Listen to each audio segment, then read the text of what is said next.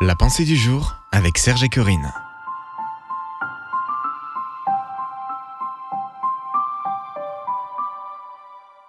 Êtes-vous conscient de l'impact de vos paroles?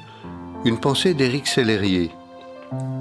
C'est du fruit de sa bouche que l'homme rassasie son corps, c'est du produit de ses lèvres qu'il se rassasie. Proverbe 18, verset 20. L'affirmation et la déclaration ont une très grande puissance.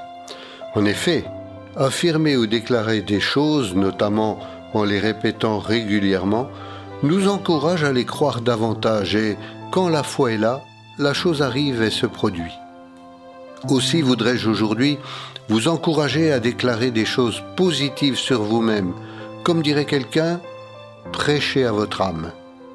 Dites-vous à voix haute et avec foi, j'ai de la valeur. Jésus a donné sa vie pour moi. Je suis précieux ou précieuse. Je suis plus que vainqueur en Jésus. Je suis enfant de Dieu. Mon Père céleste me protège. Je n'ai rien à craindre car Dieu est avec moi. Il est bon de savoir s'encourager soi-même. Cela peut nous être très utile et changer la donne, notamment quand nous sommes découragés ou criblés de pensées négatives. Proclamer ces vérités qui sont tirées de la parole de Dieu peut alors inverser la tendance dans nos pensées et dans toute notre vie. N'hésitez pas à vous encourager vous-même.